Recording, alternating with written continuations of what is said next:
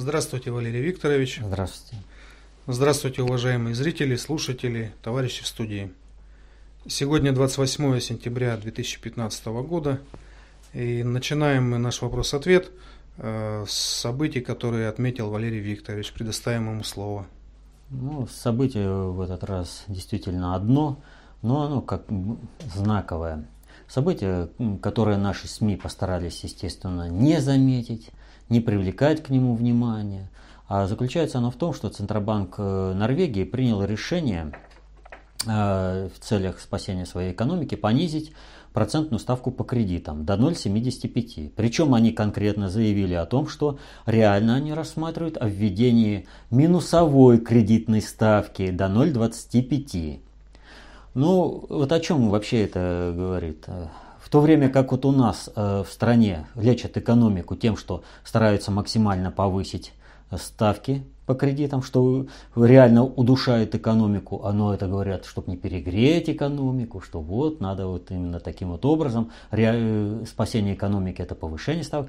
На Западе всегда, как только возникают какие-то проблемы в экономике, снижают кредитную ставку. А у нас, когда снижают кредитную ставку, когда экономика способна выдержать понижение кредитной ставки. То есть, э, когда... Что такое повышение кредитной ставки? Это, в общем-то, перекладывание обслуживания вот этой суммы э, на плечи конечного потребителя. Э, банк, он ничего не производит. Э, он дает деньги под процент. И в результате этого процент падает на производителя, производитель включает в цену, и потребитель все это оплачивает.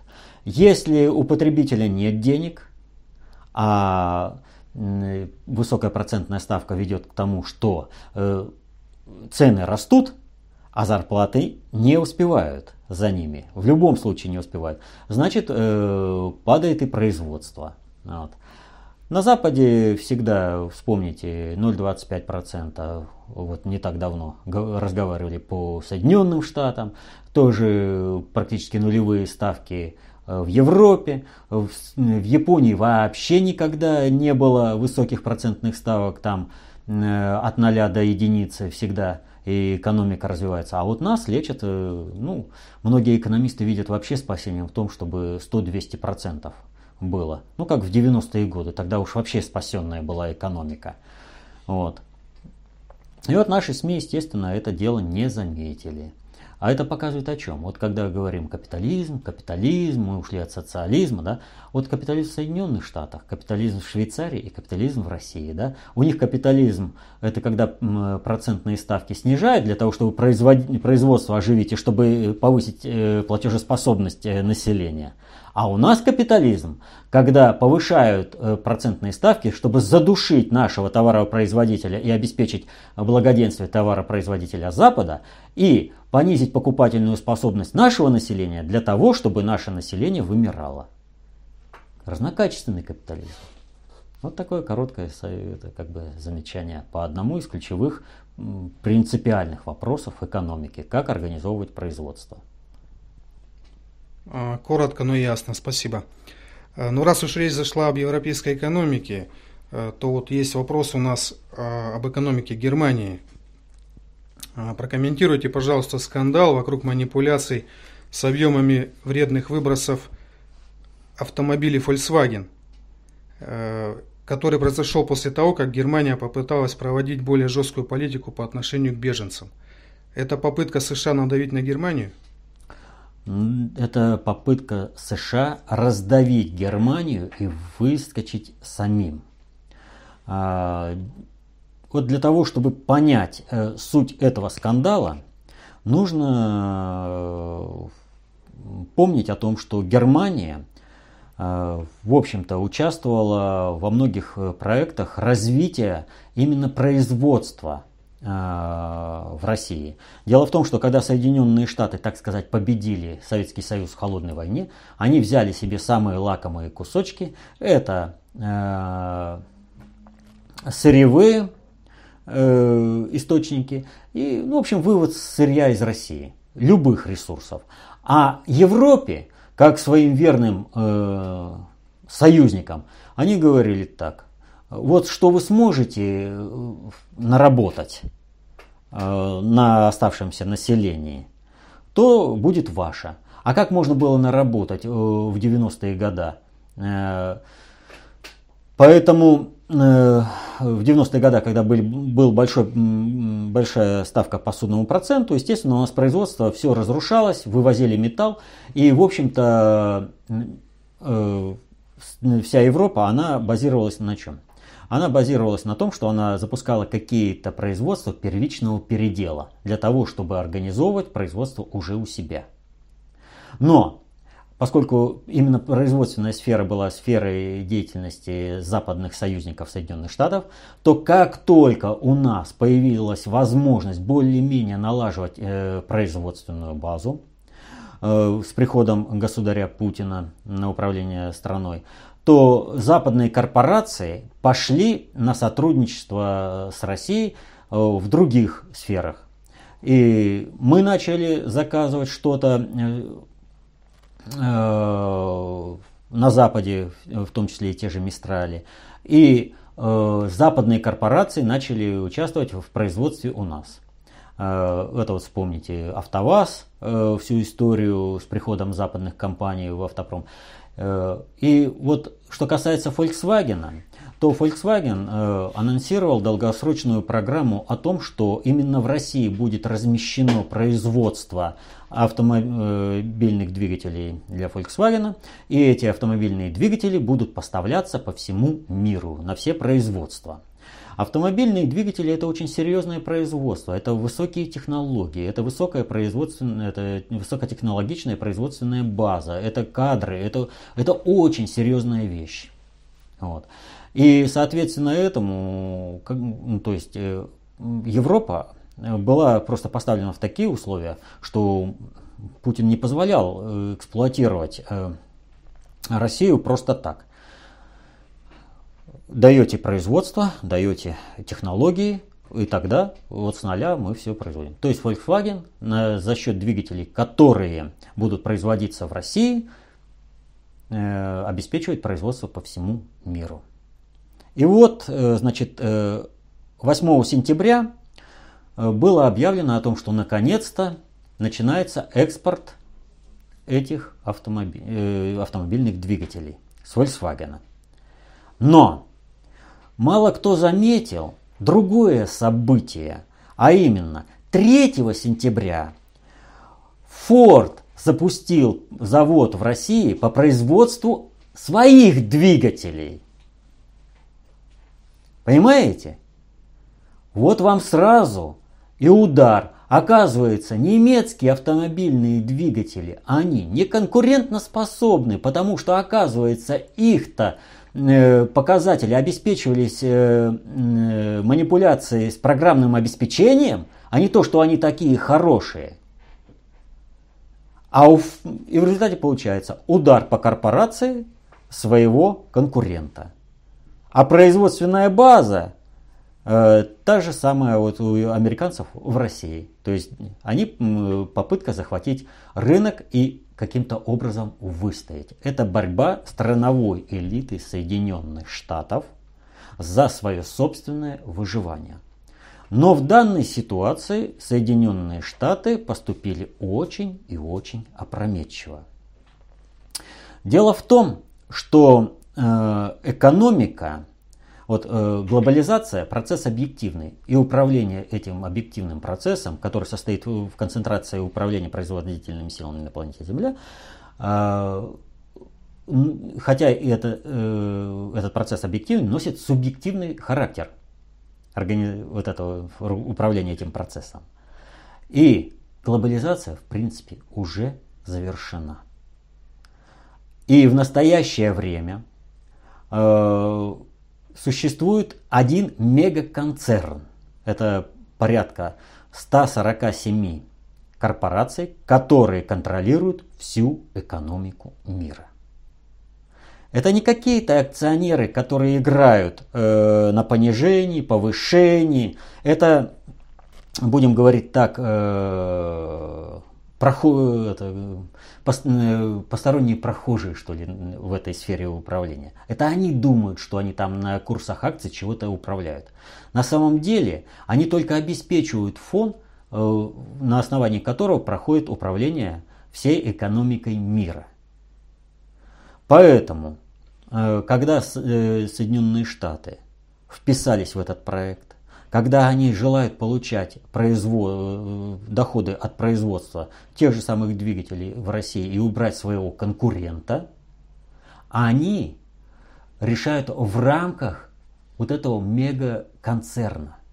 И соответственно этому концерн, который принимает решение, э, как управлять, решит и проблему с Э, теми же страновыми элитами. Как он решает? А очень просто. Смотрите. Э, глава концерна э, Volkswagen делает заявление о том, что это все слухи, я не собираюсь уходить ни в какую отставку. Сделал заявление, а на следующий день спокойно уходит. То есть товарищу объяснили, ты не прав. И падение акций Volkswagen моментально прекратилось. О каком вообще рынке может идти речь? Понимаете? А дальше уже встанет вопрос э, с теми, кто организовал вот этот наезд на Volkswagen. И этот вопрос будет решаться чисто, спокойно, кулуарно, э, с негромкими отставками, которые СМИ особо интересовать не будут. Американцы собираются разместить в Германии новые ядерные боеголовки. Э, что это значит? Все-таки дело идет к войне? А, вообще это как бы, если посмотреть по сути этих заявлений, там и по Польше, по Германии, то это планы планов. И это, в общем-то, игра на нервах. Кто испугается. А с другой стороны, это помощь россионским кланам, планирующим свержение Путина. То есть, ага, если мы не уберем Путина, нас бомбами закидают. Вот давайте лучше сейчас сами сдадимся, тогда, может быть, нам что-то там будет. Вот. Это просто игра на нервах и помощь э, всем, всем кланам, которые планируют э, свержение Путина в России. Прокомментируйте строительство стен в Евросоюзе, Украине, Белоруссии – к чему весь этот строительный бум? Ну, вообще строительный бум идет по всему миру.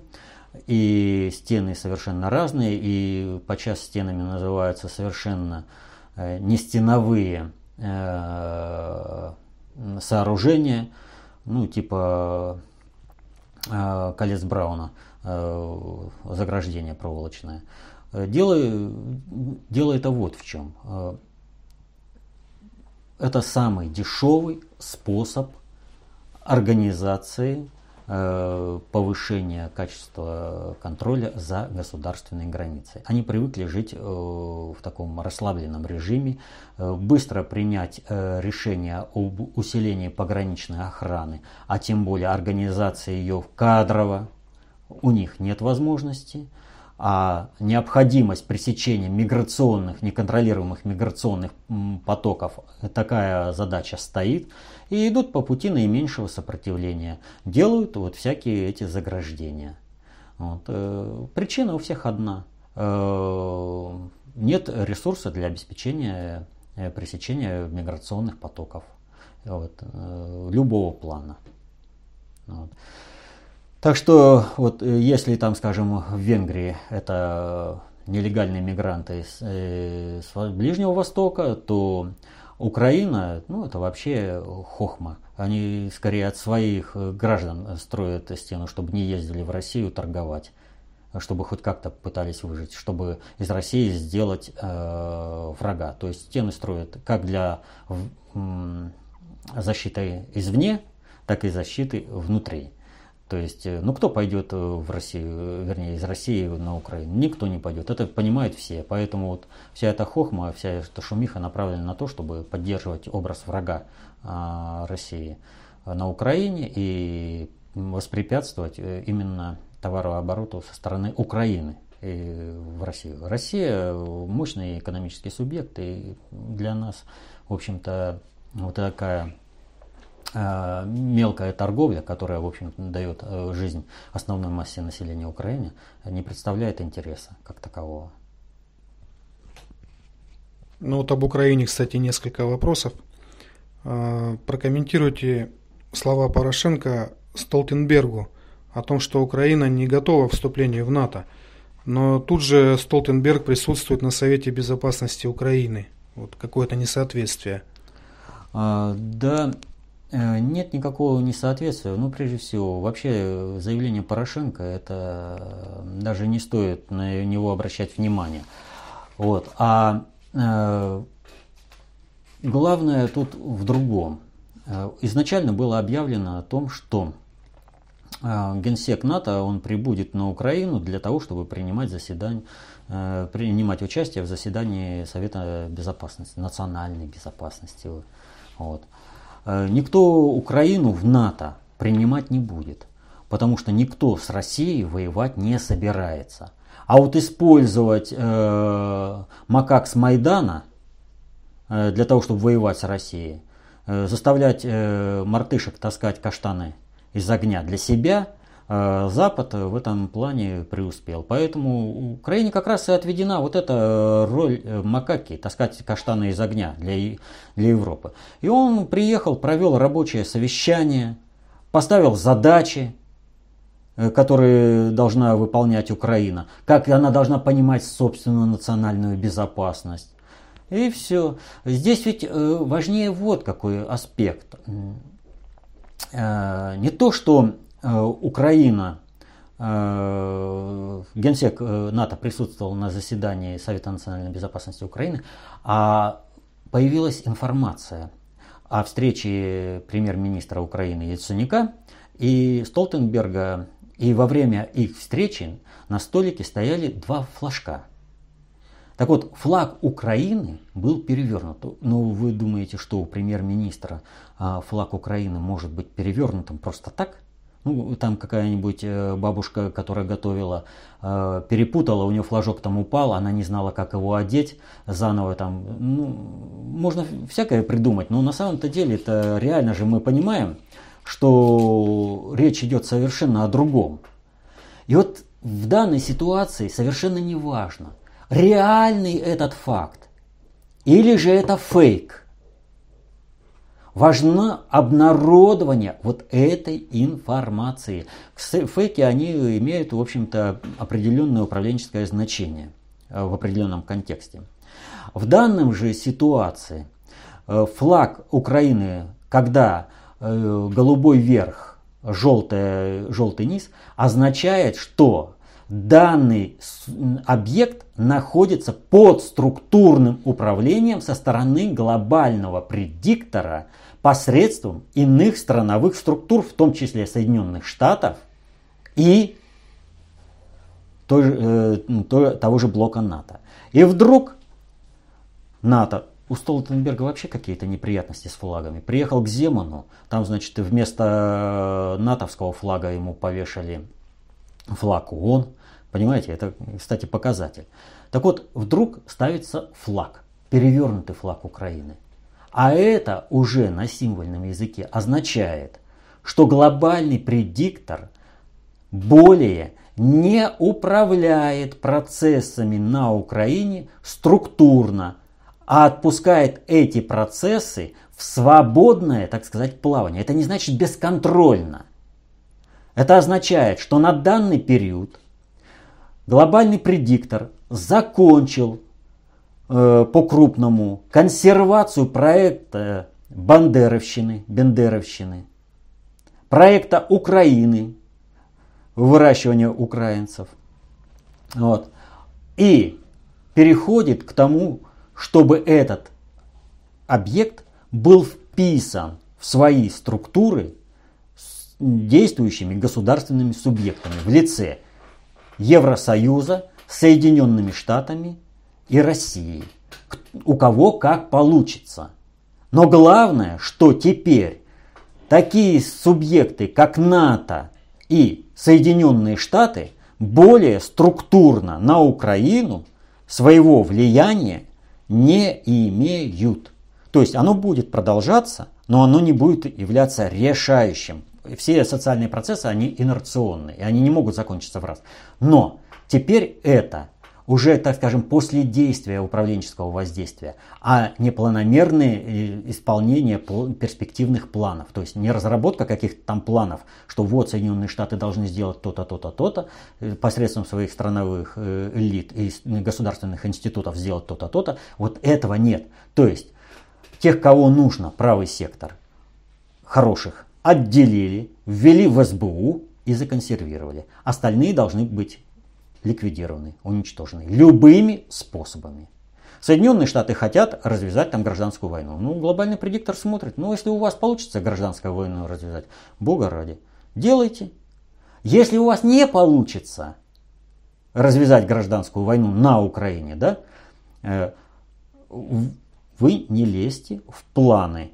То есть вот вы можете продолжать развязывать гражданскую войну, только лишь не нарушая планов по приведению Украины под управление э, Европой. То есть российские планы вы можете нарушать, в них влазить как угодно, а Европе вы обязаны, с Европой вы работать должны в тандеме, союзническими. Вот что это означает. Год назад, комментируя выборы в парламент Украины, вы заметили, что главным результатом этих выборов стало то, что в Раду прошел Лешко. В последнее время Порошенко развернул травлю в отношении Лешка и его партии.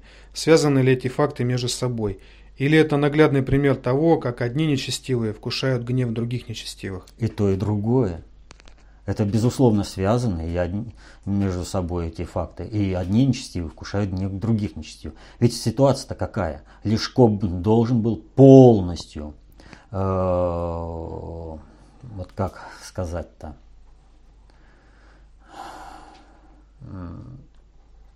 даже не опорочить, а довести вообще, вот, да, довести украинскую власть э, вот сейчас, нынешнюю банду, до абсурда. Он должен показать был э, весь маразм этого – и он с этим делом старался. Вспомните того же Масичука, как он орал на врача в больнице. И вообще все вот подобные действия. Но Порошенко, ведь он же понимает, что в случае успеха действий Лешко по э нивелированию государства, вообще формы любых государственности, при, при разбалансировке всего вот этого – Первым пострадавшим будет именно Порошенко. Его повесят, как э, какого-нибудь Муссолини э, на том же Майдане. Вот. Я не имею в виду то, что Муссолини был повешен на Майдане. Я имею в виду, что Порошенко будет повешен на Майдане. Вот. А, поэтому он не хочет этого делать. И он начинает бороться за собственное выживание. И при этом он выполняет э, ту самую функцию обрезания плохих, неправильных националистов, бандеровцев, бендеровцев, правый сектор и все остальное. То есть вот эти все банды, э, которые расплодились. С одной стороны, обрезание всех вот этих э, майданутых, оно ведет продлению устойчивости управления э, киевской банды, а с другой стороны обеспечивает личную безопасность э, вот этой же самой э, киевской банды и решает задачу утилизации излишней мышечной массы майданутых под будущий проект. Он как бы и нашим, и вашим. Поэтому он и пользуется у Лужко, перспектив нет, если Порошенко правильно распорядится собственным государственным ресурсом, который у него еще остался. Скажите, а почему Россия спасает не Украину, а Сирию? Ну, это же совершенно разные вещи. Э, с Сирией мы работаем с законным правительством. В страну вторглись э, вооруженные банды, э, международный вот этот весь сброд террористический. И мы обеспечиваем на основе государственных контрактов, межгосударственных отношений именно э, легитимную государственную власть, обеспечиваем ее устойчивость. А что значит спасать э, на Украину? Вот как нам говорят, вот введи, Путин, введи войска, да? Куда ввести войска? На Украине совершен государственный переворот. Для нас киевская банда нелегитимна, но поскольку очень мощный объект управления Украина, и нам не нужна э, катастрофа, не нужна э, черная дыра на своей границе, которая может сработать как угодно, мы вынуждены, естественно, э, объективно вынуждены поддерживать определенные контакты э, с, этим, э, с этой киевской бандой. Вот. При этом мы признаем легитимность и правопреемственность государственности Украины за Донецкой и Луганской республикой. Мы должны вмешаться во внутреннегосударственный конфликт. На, на, одной из, э, на стороне одной из противоборствующих группировок. То есть мы должны получить все внутренние проблемы на Украине как для себя. А зачем нам надо? Но при этом Э, вопрос стоит немножко неправильно. Почему спасаем Сирию, а не Украину? Мы спасаем и Сирию, и Украину. Мы и там, и там способствуем законными международными средствами ликвидации террористической атаки на государство. Только если в случае с Сирией там э, против террористов сражается э, легитимное правительство, устоявшее в результате попытки государственного переворота, то на Украине наоборот. Есть субъекты, легитимные правоприемники э, государственности Украины, которые сражаются с захватившими власть в результате государственного переворота террористическими, бандитскими группировками в Киеве, которые используют остатки вооруженных сил Украины в качестве террористической организации – по геноциду собственного населения. Но мы же содействуем международными способами для того, чтобы был налажен мирный диалог между конфликтующими реально конф- оппозиционными силами и в Сирии, и на Украине. Но мы же и настаиваем на том, что э, террористические проявления должны быть ликвидированы. В Сирию мы поставляем законному правительству оружие, обучаются их военные владению этим оружием, э, обеспечиваем э, другими способами э, устойчивость правительства. А в случае с Украиной ведется работа наших правоохранительных органов по, по, при совершению, по преступникам, совершивших преступления против мирного населения. По всяким правым секторам, по вооруженным силам Украины. У нас же идут, у нас есть э, работа следственных органов по этому направлению. Они знают, что они будут привлечены к ответственности. И там, и там мы сражаемся против э, террористов, но легитимными способами которые приняты в международной межгосударственной практике. Мы ничего не нарушаем. Мы работаем так, чтобы не создавать новых проблем, решая свои. А то, вот, смотрите, у, э, у нас есть такой пример. Франция нанесла э, удар э, авиационный. По кому она там нанесла удар, это еще вопрос. Они утверждают, что по ИГИЛ, и они говорят, в рамках самообороны. Да вы какое право имеете? Э, вмешиваться во внутренние дела государства помимо его государственных органов. Если вы, призна... Если вы признаете, что это государство сражается против террористов, от которых вы защищаете, значит вы должны вести все взаимодействие с этим государством. Если же вы не признаете это, вот, и считаете возможным, не считаясь с государственной волей, с, государ... Э, с государственными институтами данного государства э, нанести удар такой, какой вы считаете, будьте готовы к тому, что завтра неопознанные самолеты нанесут удар по вашей территории. То есть Франция, выполняя волю Соединенных Штатов, роет себе могилу. Она всеми силами тащит войну к себе на континент. Вопрос очень серьезный идет. Здесь не до хихонек-хахонек. Вот венгры определили о том, что 30-35 миллионов могут по, в Европу мигранты прийти. А Обама, во, заявил о 60 миллионах беженцев, которые покинули свои места. А кто их организовывает, чтобы они шли в Европу? Вот Франция, она понимает, что она делает? Вот французские лидеры, они понимают, что они закапывают собственную страну, что они скоро зальют свою страну кровью. И фильм «13 район» для них покажется еще манной небесной. Так что э, Россия везде работает на том, на то, чтобы войны не состоялось, для того, чтобы государственность и Сирии, и Украины была сохранена, и там были э, действительно э, легитимные государственные структуры. Ну, не получается вот пока, э, так скажем, такого э, успеха, что ли, желаемого успеха у Луганской и Донецкой республик э, в плане строительства э, своей государственности. Ну, там то ли под воздействием провокаторов, то ли еще под воздействием кого. Запускаются специальные слухи о том, что необходимо интегрироваться в состав России. То есть для того, чтобы расколоть Украину, для того, чтобы война там продолжалась, эта война перекинулась на территорию России. Вот. Э, ну, тут вопрос такой. Прокомментируйте тот факт, что во время узбекско-китайского форума китайцам было предложено приобрести более 1200 узбекских предприятий. Да, это очень серьезная вещь.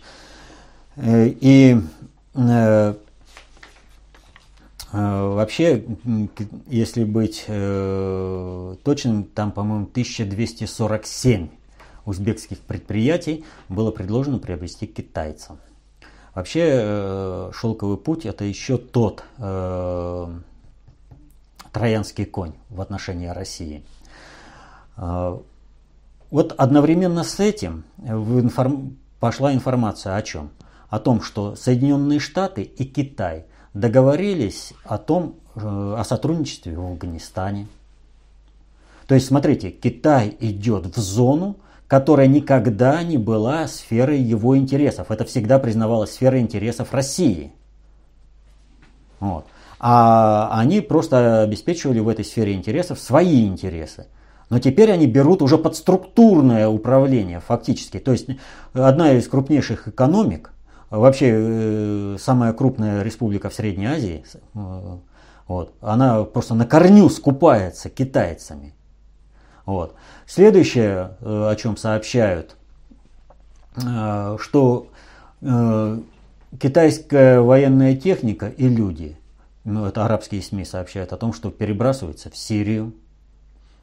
То есть и там понятно, что кто будет хозяином на Ближнем Востоке, какие правила отношений межгосударственные будут там выстраиваться по российскому принципу или же по тому принципу, э, чьим инструментом является Китай. А мы помним и всегда должны иметь э, в виду, что глобальный предиктор переносит э, свою, свой центр концентрации управления с Туманного Альбиона в Китай. Центр концентрации управления вообще из Европы в Юго-Восточную Азию. И вот, смотрите, Э, Соединенные Штаты как работают с Китаем. Только высказали обеспокоенность э, о том, что вот хакерские атаки какие-то там совершаются непонятные. Тут же э, и Китай, и Соединенные Штаты договариваются о взаимодействии в этой сфере. То есть прямой переток. А Обама объявил программу обучения американцев. Один миллион американцев должен быть обучен китайскому языку. То есть фактически идет ускоренными темпами передача влияния Соединенных Штатов Китаю. То есть Китай э, должен быть по планам глобального предиктора, э, его вот ресурсная устойчивость, его мощь должна быть наращена ну, просто гигантскими шагами. И вот э, то, что Китай идет в зону всегда исторически зону российских интересов, это вообще показатель того, что глобальный предиктор в принципе планирует э, иметь Китай как противовес России. Но вот э, по отношению к Украине, помните, э, в рамках шелкового пути это глубоководные порты э, в Крыму, это покупка земель э, на континентальной Украине. Вот. Э, сейчас об этих проектах замолчали, но это же не значит, что от них отказались. Сейчас их просто реализовать не могут, потому что Россия переиграла в этом плане. Вот. Но этот вопрос продолжается. А в завершении выпуска прокомментируйте, пожалуйста, роль и место СМИ в обществе и отличие работы СМИ на Западе, на Украине и в России. Ну, здесь, пожалуй, нужно начать э, с роли СМИ именно на Украине. Мало кто задумывается о том, что ключевая роль в кровопролитии на Украине играют именно украинские СМИ. Именно они держат э, все украинское общество в состоянии истерии, дезинформируют его и создают э, врага для того, чтобы образ врага для того, чтобы война продолжалась. Для того, чтобы одни жители Украины убивали других жителей Украины. Именно украинские СМИ э, являются э, теми агитаторами, э, которые не дают заглохнуть террористической операции по геноциду населения Донбасса, который проводит киевская банда. Вот, понимаете, э, взять э, такую вот э, вещь. Вот мы сейчас говорили о Сирии, о том, что Россия помогает Сирии техникой, людьми. И вот надо же какая ситуация. Не успели в Сирию перебросить какую-то часть техники, появились качественные снимки э, космические этой техники. Вот. Э, сразу же все стало и место локализации, и количество, и вид этой техники. Оказывается, все снимочки хорошие. Только-только перебросили. Полтора года идет вторжение российских войск на Украину. С космических снимков не понять ничего. Но Украинские СМИ утверждают, это доказательство, это доказательство. Полтора года идет вторжение России на Украину, но ничего, кроме следов непонятно где и непонятно чего, предъявить не могут. Причем, как э, говорят, вот были следы тяжелой военной техники, которая пересекла границу Э, России с Украиной. Но поскольку прошел дождь, их смыли. А мы можем предоставить вот эти, следы, эти же следы ну, где-нибудь на континентальной Украине под контролем Киевской банки. Ну вам какая разница-то? И вот эта манипуляция это идет постоянная. Вводят войска Саудовская Аравия в Йемен. Ну и надо же. Все СМИ показывают колонны бронетехники, солдат, военных что вот полтора года не могут предоставить ни одного доказательства вторжения России на Украину. Но жители Украины уверены в том, что они воюют с Россией. А кто эту уверенность сформировал? Кто заставляет э, тех же самых украинских парней с запада Украины воевать на востоке Украины? СМИ. Они формируют образ врага, они мотивируют на войну одних, э, повторяю, жителей Украины против других жителей Украины. Мы же в этом конфликте участвуем с государственного уровня по, только лишь по пресечению террористической деятельности киевской банды, которая нелегитимным путем захватила власть в результате государственного переворота на Украине. Но при этом мы же ведем с ними нормальную работу. Газ поставляется, э, все грузопотоки различные идут. То есть э, должен, жизнь э, объекта должна продолжаться, чтобы там не наступил полный хаос. Мы ведем нормальную государственную деятельность с республиками Луганской и Донецкой, как правоприемниками украинской государственности. И соответственно этому э, в рамках их институализации государственности мы ведем сотрудничество. Не более, не менее. То есть мы э, способствуем на то, чтобы на Украине наступил наконец-то мир. И чтобы там нормальным все путем. Кто не дает? СМИ. Так вот, э, разница работы э, вообще СМИ. Вот СМИ, именно СМИ формируют то информационное поле, которое является основой для жизнедеятельности всех людей. То есть люди именно в этом информационном поле принимают решения, что и как делать, что им необходимо, что нет, в какой мере они это должны сделать. Вот. И нет информации, человек э, живет совершенно в ином состоянии. СМИ на Украине настолько дебилизировали людей, настолько вот они эти фейки выбрасывают постоянно, и они вообще людей не защищают за людей, а потому что им нужно держать людей в, в состоянии истерии. Не будет истерии, люди начнут обдумывать, и тогда на Украине встанет вопрос о власти. То есть зададут вопрос, а на каком основании в результате Майдана власть перешла э, вот к этой кучке людей. Ведь если бы все было нормально, прошли бы выборы, и Януковича бы уже не было. Но только не было бы разрушена экономика. Не были бы убиты люди. Вот за это придется отвечать. И вот э, на Украине мы видим самый низший, так сказать, уровень э, работы э, СМИ, когда людей вообще ни, ни за что не считают, но их направляют в качестве э, скота на убой. Вот, и используются все низкопробные способы фальсификации, выдумки, фейки различные. Вот.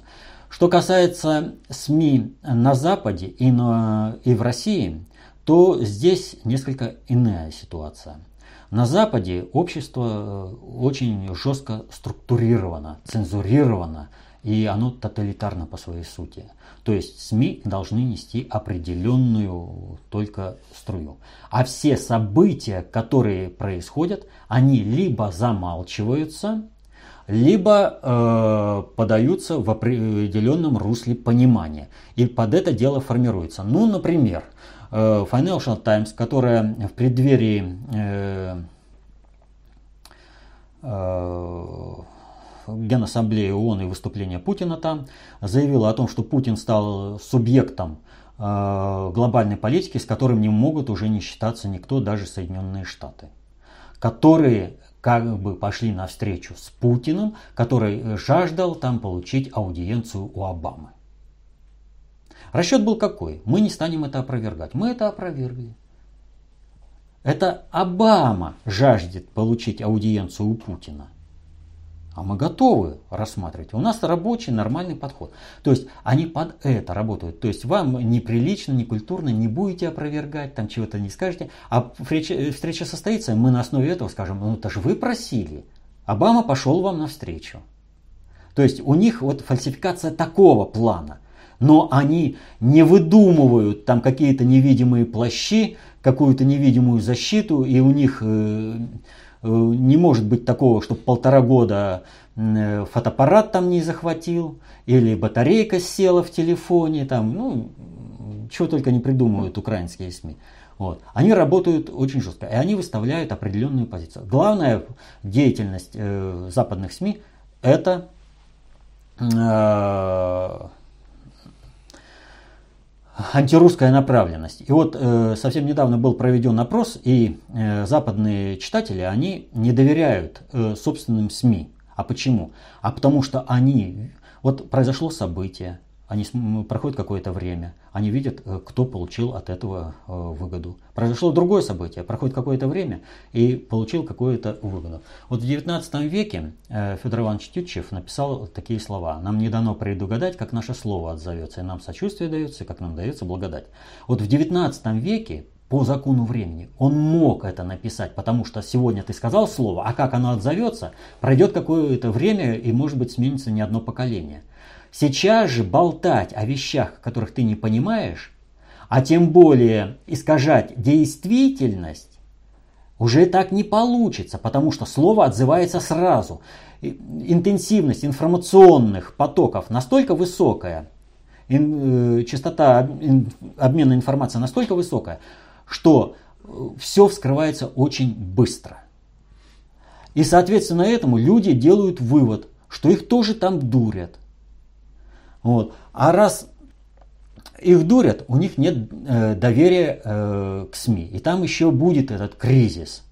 В России этот кризис, в общем-то, пришелся на 90-е годы.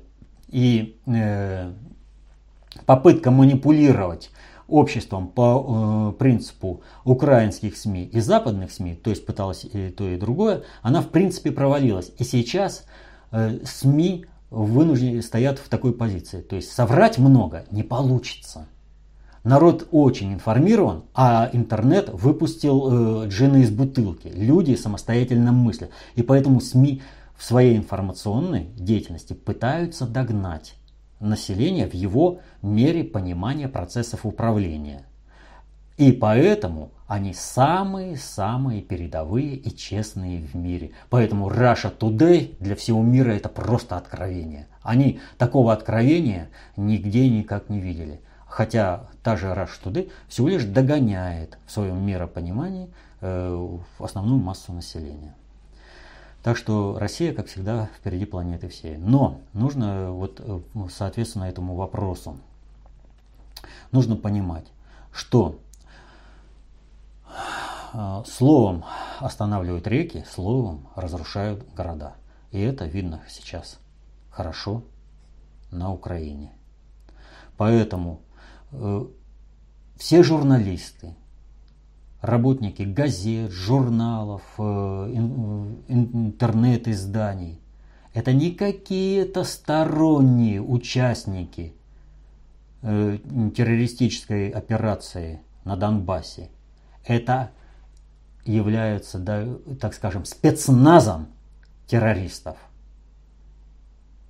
Именно они, вот этот спецназ Украины информационный, по уши, сам в крови и замазывает всех остальных.